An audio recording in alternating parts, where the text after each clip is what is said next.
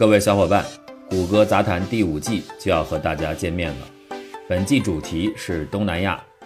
东南亚是整个地球上文化多样性最典型也是最丰富的地区。奇异的地理和不断涡旋的历史进程，造就了这里不一样的文明雨林面貌。同时受到三大区域文化强势挤压的重叠，就像山脉河谷一样，既有顺势留摆，也有自我争据。这里有太多的为什么，可能也有同样多的不为什么。而此般景象，就是我们走进东南亚的原生动力。谷歌杂谈一如既往，有计划没打算，走哪儿算哪儿。歇脚处即折柳，欢迎各位多多捧场。订阅可以参见谷歌的公众号，或者联系张果果的微信七九二二八七六六七九二二八七六六，这是更好的方法。感谢大家。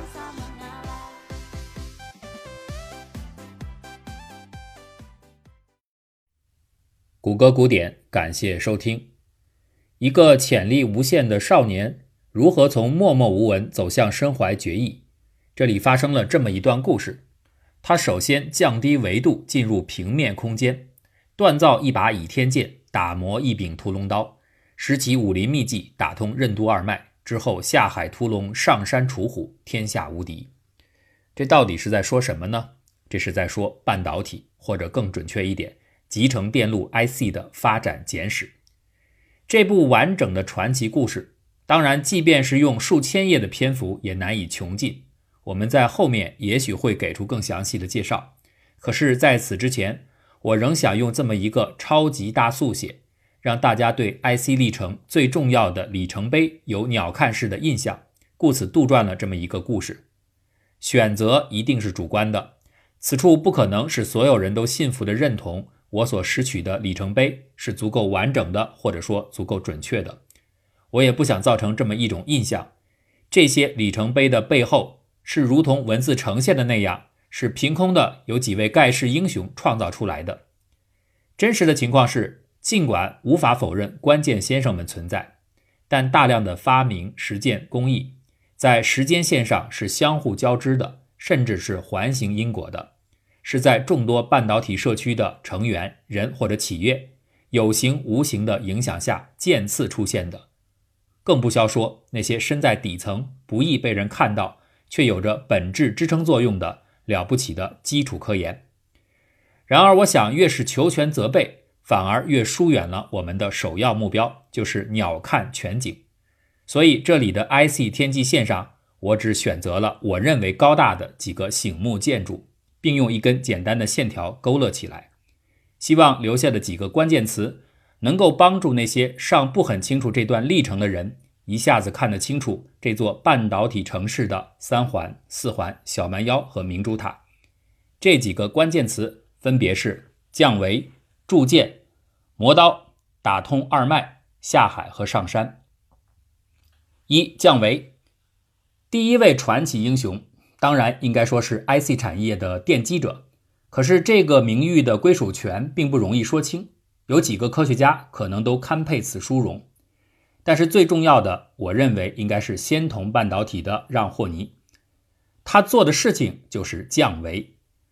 巴西给人留下深刻的印象是它的雨林海岸线，但是巴西还有一个非常出名的景点，叫做迪亚曼迪纳高原。在这儿最大的特色是一块一块平顶的小山丘，或者你也可以说是高地。怎么扯到巴西去了？没有跑题。平顶的高地这种外形。就是霍尼时期晶体管的典型模样，三个杂质层像三道平顶的山岭，突出站立在整个器件的平面以上。它们分别含有 N 型电子和 P 型空穴，形成 P-N 结。这种立体形态有一个很大的缺陷，就是因为 P-N 结这道山岭高耸，它的侧面和边缘容易沾染灰尘，这会带来很大的缺陷。怎么解决呢？霍尼的思路就是降维，用硅氧化物填满山岭之间的空隙，那些空谷，让整个三维的山区变成一片二维的平地，P-N 结不就不会暴露出来了吗？这是一个看起来很简单的思路，但在当时不被接受。一是因为氧化物在那个时候本身就有很多杂质，你用一种脏东西去维护关键电路的 P-N 节的干净，很难说得通。另外，仙童公司当时由摩尔诺伊斯、拉斯特等人开发的经典的高台款晶体管，在市场上正在大获成功，整个公司都陷入到销售大卖的狂喜之中，除了一个人例外，霍尼。他仍然坚定地认为，只有自己的设计才能制造出运行足够稳定的晶体管。果然，没过多久，客户对仙童产品质量的投诉纷至沓来。究其原因呢，基本上都是源于时间长之后电路部分的不清洁所致。这个时候，仙童又面临到内部团队跳槽和分裂的问题。霍尼被委以重任，开发他在笔记本上早就画好多时的那三张草图上。抹掉山谷的新产品。上任第二周，霍尼邀请几位同事观看他的新型晶体管的原型演示。显微镜下，人们第一次见到了一款直径不足一毫米的圆形的平台，中间没有任何的沟缝。据说，霍尼当众还特意朝这个晶体管吐了一口口水，证明他面对液体干扰也没问题。不过，这段轶事，当事者拉斯特和摩尔都说。他们记不清霍尼是不是曾经有过这样的举动。霍尼降维后的全平面晶体管不仅运行稳定，稍后的测试显示，它在影响晶体管性能最要紧的漏电方面表现也很突出。它的漏电只有传统晶体管的百分之一，这明显的优势确立了平面型晶体管的发展前景。此外，还有两个微小的随之而来的改变，但是影响深远。一个是平面设计很自然的就要求把所有的电触点摆在相同的线条上，这会让整个电路更容易图案化。另外一个就是嵌套工艺，它需要精确的光照图案的匹配。光刻技术和前面所说的共线条的电触点，这二者共同塑造了未来半导体发展之路的基本走向。可以这么来总结：时隔五百年后，平面型晶体管的引入。让人类经历了自古腾堡后的第二次印刷革命。这一次要印刷的是能够带来无限可能的集成电路。以前的制造方式像是在写字，而之后的制造方式就像是在印刷字，这就是降维的巨大作用。二铸件，把 IC 制造类比为印刷，很形象，但是有一个显著的不恰当的地方。印刷文字并不会追求纸上的字儿越来越小，但是半导体的晶体管尺寸可是 IC 产业进步最为重要的指标。对它追逐的竞赛啊，当然尺寸不是唯一的目标了。这个竞赛成就了摩尔定律：要想清晰地刻印出分辨率要求越来越高的器件，必须得有性能强大的倚天剑。这个几乎从 IC 产业发展的一开始就明确了答案，那只能是光线。光线是最精细、最均匀的键，穿过眼膜留下的透光孔可以随意的切割光敏材料，留下工程师想要的形状。故此，设计人员只要像剪窗花一样，在眼膜上雕刻出自己需要的图案，就可以轻松的把它映衬到晶片上。更重要的是，光线照射可以允许这种操作在多个晶圆的不同位置同时产生，确保了并行生产的可能。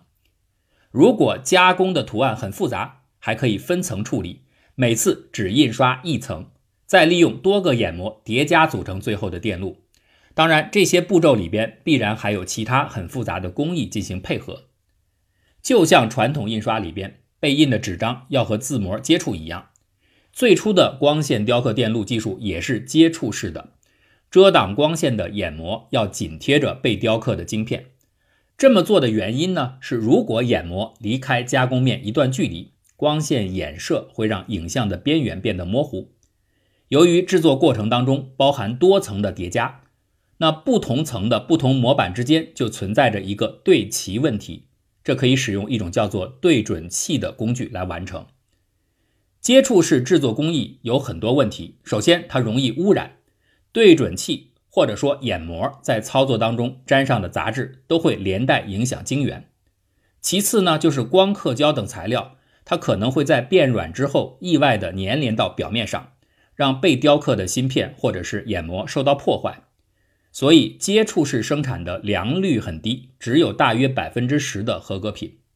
还有一个问题就是眼膜能够有效工作的连续次数很少，通常用上几十次后就需要更换了。那这就意味着每一次生产芯片要制作大量的眼膜的备份。当需要一块新的眼膜时，那利用传统照相方法对眼膜原型进行图案复制即可。然而，随着眼膜在工作当中曝光次数的积累，高温会带来微小的变形。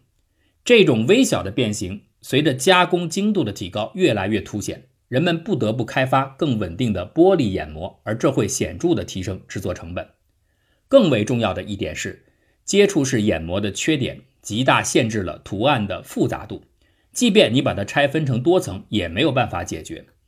如果不制作出一把更锋利的剑，半导体是不可能向深度发展的。这个时候就该轮到著名的微对准系统 Mike Line 登场了。作为 IC 产品的大宗客户，美国空军一直关注新技术的可能应用。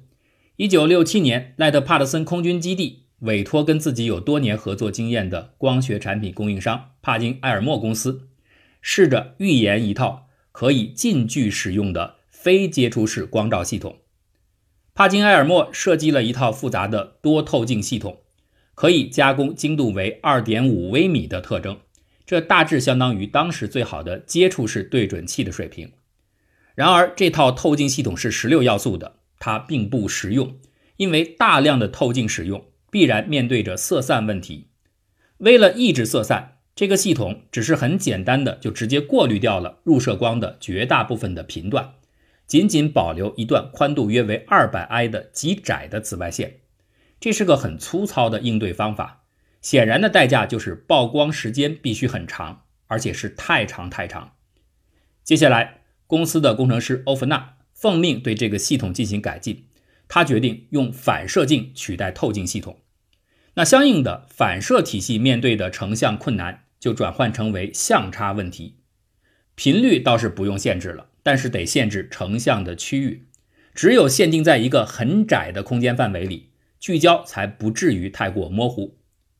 新的体系用一个极窄的圆环作为照射区，并通过它在眼膜上的扫描来完成整个图案的加工。尽管为了保证各部位曝光时间的均匀，这个圆环照射区的移动速度要很慢，但是相较于前面的透镜系统那无法忍受的曝光时间。这种效率已经足以和接触式眼膜相比。从这个改进开始，诞生了真正使用的第一套非接触光刻体系——微对准系统。自此之后，半导体制作工艺脱胎换骨，开始进入真正的光刻阶段。许多研究者都公认，这是真正意义上 IC 能够批量制造的开端。三磨刀，只有倚天剑并不足备。芯片加工还需要自己的屠龙刀。一九七七年八月，一部对 IC 发展至关重要的著作问世。提起这本书，很少有半导体行业的人不知道，这就是米德和康威共同撰写的 VLSI 系统介绍。VLSI 就是超大规模集成电路的简写。一九七八年，这本书正式出版，它预示了芯片设计领域的一场革命。从此之后。计算机辅助设计 （CAD） 的理念和软件得以取代费时的个别化芯片设计和主要由人工完成的电路布局。没有这种转换，人类靠自身的能力绝无可能驾驭今天的超大规模集成电路的规模和复杂度。在此前，有限的设计辅助工具仅仅是提供一些图形化的能力，比如说当时著名的 c a l m a 公司的 GDS2 体系。VLSI 系统介绍这本书，在内容当中倡导采用可编程语言进行芯片设计的开发，其直接后果是工程师设计芯片的复杂性空前增加，并且可以很好的访问逻辑仿真工具，来虚拟的对所设计的芯片方案进行验证和修改，这无疑有着本质重要性。米德·约翰逊等人在1981年成立了硅编译公司。这个团队在1983到1984年，仅仅七个月内，就为数字装备公司的 Microvax 小型计算机设计出了关键芯片。这些自动化设计软件的成功，为稍后即将出现的对半导体蓬勃发展和它的立基点极大膨胀化起决定性作用的晶圆代工生产模式奠定了基础。有了这种分工模式，初创团队和小型企业可以专注在各类极具创新性的半导体产品的设计方面，而把后续劳神的费力的芯片制造交给专业代工厂完成。双方以合同方式封闭芯片从设计到制造的链条，从而让极重资产的。一般难以取得的生产能力不再成为创新制约，这正是今天 IC 产品几乎无处不在的基础生态。而确保此生态得以建立的屠龙刀，就是 EDA 软件之类的计算机辅助系统。四、打通任督二脉。在《Computer World》杂志的一次采访中，高级微装备的发言人罗斯曾经说过这么一句话：“CMOS 的发展趋势。”将一直持续到它成为整个行业的主导技术为止。什么技术让罗斯如此看重呢？这就是 CMOS 互补金属氧化物半导体。这儿呢有两个关键词，一个是 M 代表的金属，一个是 C 代表的互补。有意思的是，CMOS 技术其实早就有了，但它后来得以超前抢占 C 位，其中关键的升级正是把那个金属替换成了非金属。可是里边的 M 这个字母仍然保留下来，算是有点名不副实。另外一方面，C 代表的互补又是什么意思呢？互补当然得是两种相对的物品，它们分别是 P 沟道金属氧化物半导体 PMOS 和 N 沟道金属氧化物半导体 NMOS。这两者是两种对称的场效晶体管，更熟悉的简称是 FET。FET 是怎么工作的？简单来说，相当于是一座浮动的吊桥。一条河的两岸分别有两个码头，里面有两堆乘客。以 N 型吊桥为例，这些乘客就相当于电子。河水里也有一些电子，但是浓度比码头上要低很多。左岸的码头叫做圆，右岸的码头叫做漏。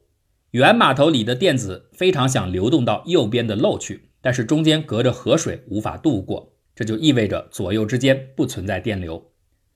两个码头的正上方有一道天桥，飞架于左右之间，但是因为天桥悬空，等于存在着一个隔离层，乘客并不能从天桥上通行。然而，这个天桥能从外边招来一些人。如果是正电荷被叫来站在桥面上，由于桥离水面不算远，马上就吸引水中的异性，也就是那些电子，迅速集中在桥下。形成一道电子浮桥，那两边的电子乘客就可以流动了。反之，如果桥面上召唤来的都是一些负电荷，水里的电子会被排斥的更加远离码头之间的水道，左右更加断绝。这个左右之间时有时无，受到上方天桥控制的水道就叫做沟道，而起开关作用的天桥叫做山。根据码头乘客类型的正负。可以区分为 N 沟道和 P 沟道这两种桥，而天桥通过隔离层和下面的水体，等于建立起了一个电容，通过桥面电压可以控制浮桥的连通或者中断，这就发挥了晶体管作用。因为由场来进行控制，所以叫做场效晶体管。人们早就知道可以把 N、P 这两种对称的 FET 组合起来使用，建立性能更卓越的电路。到一九八零年代的中期，美国和日本的公司都在大量生产 CMOS DRAM。这种组合最大的好处就是能够抑制无用电流，让功耗和噪声急剧的下降。而这两点在产品尺寸很小的时候就变得至关重要。根据刚才介绍的浮桥原理，如果把一座 N 型桥和一座 P 型浮桥连接在一块儿，形成双段桥的共同控制，那么这两个桥当中。始终有一段是不导通的。如果前面一段桥招来了电子，形成了浮桥通了，那么后一段一定反过来成为障碍，反之亦然。那照这么说，这整个的双桥不就没有用了吗？什么时候它能通呢？也有，就是在控制状态发生翻转的那个瞬间，前面的浮桥还没有来得及拆掉，后面的浮桥刚刚形成，这个短暂的窗口可以保证流动。其他所有的半导体电路都不具备这个特性。半导体说是存在导通和关闭两种截然相反的状态，但真实的情况持续性电流总是存在的，只是相对比较小而已。当电路的密度不断上升到惊人的程度，这种无效的泄漏电流就显得难以忍受，表现出来就是功耗和噪声越来越承受不住。这种背景之下，静态电流总能被切断的 CMOS 就受到格外的关注。问题是，CMOS 的这些好处人们早就知道，为什么到了八零年代它才真正的成为罗斯所说的主导技术呢？因为 CMOS 也有缺点，比如最突出的就是速度慢和难对准。速度问题随着晶体管的缩小和其他一些技术的引入可以得到很好的改善，但是你想持续缩小，对准就会成为生产的障碍。这个对准指的是天桥和左右两个码头的对齐。理论上，这座天桥的宽度如果刚好卡在两个码头的河岸之间，这是最好的。但是制作当中很难精确的对准，那就只能增加一些天桥的宽度，增加余裕。确保天桥完全能够覆盖下面的水路，这是必须完成的。可是天桥的长度一长，如果它没有能够刚好的对称摆放在两岸之间，偏左或偏右都会带来严重的性能问题。这个困难一直到后来引入了多晶硅作为天桥的山脊才得以解决。因为多晶硅的耐高温特性可以让制作工艺提升。现在的工艺是先建筑天桥。之后，用天桥本身当做光线的遮挡物，严格的在其左右两个边缘投下阴影，并在阴影区搭建码头。这么一来，码头和天桥的两边就严丝合缝，而且呢是天桥自个儿当的遮罩，自我对准，不需要光眼膜的参与，这会大大减少制作难度以及成本，并且可以极大的缩减天桥的宽度，而这一点为后面 IC 制成的持续提升奠定了基础。五下海，进入两千年后，光刻这把倚天剑已经打造的像绣花针一样越来越精细。经过接触式、近距式和步进投影式三个阶段的发展，光刻技术现在来到了氟化亚准分子激光器产生的一百九十三纳米波长处。往下该怎么办？芯片行业迫切需要找到一种新的方法，能够继续缩小晶体管的尺寸，维系摩尔定律。这个时候有两个选项，一是继续开发具有更短波长的光源，这就是一五七纳米光刻机；另外一个答案出奇的简单，就是水，光线进入水中，由于更高的折射率，波长会变短，这等于神奇的打造出了一把更细的刻刀，故此这种光刻方式叫做浸没方式。从此，一九三纳米成了 IC 发展的一条分水岭。之前没有进水的叫做干式光刻机，进了水之后就叫做湿式光刻机。可以这样来说，浸没式光刻对摩尔定律的支撑一直延续至今。但是回到二十世纪最开始的那几年，两个候选方案干或者湿优劣还看不太清楚。一五七纳米干式光刻机仍然得到了极大的关注，而且相关产品也开发出不少。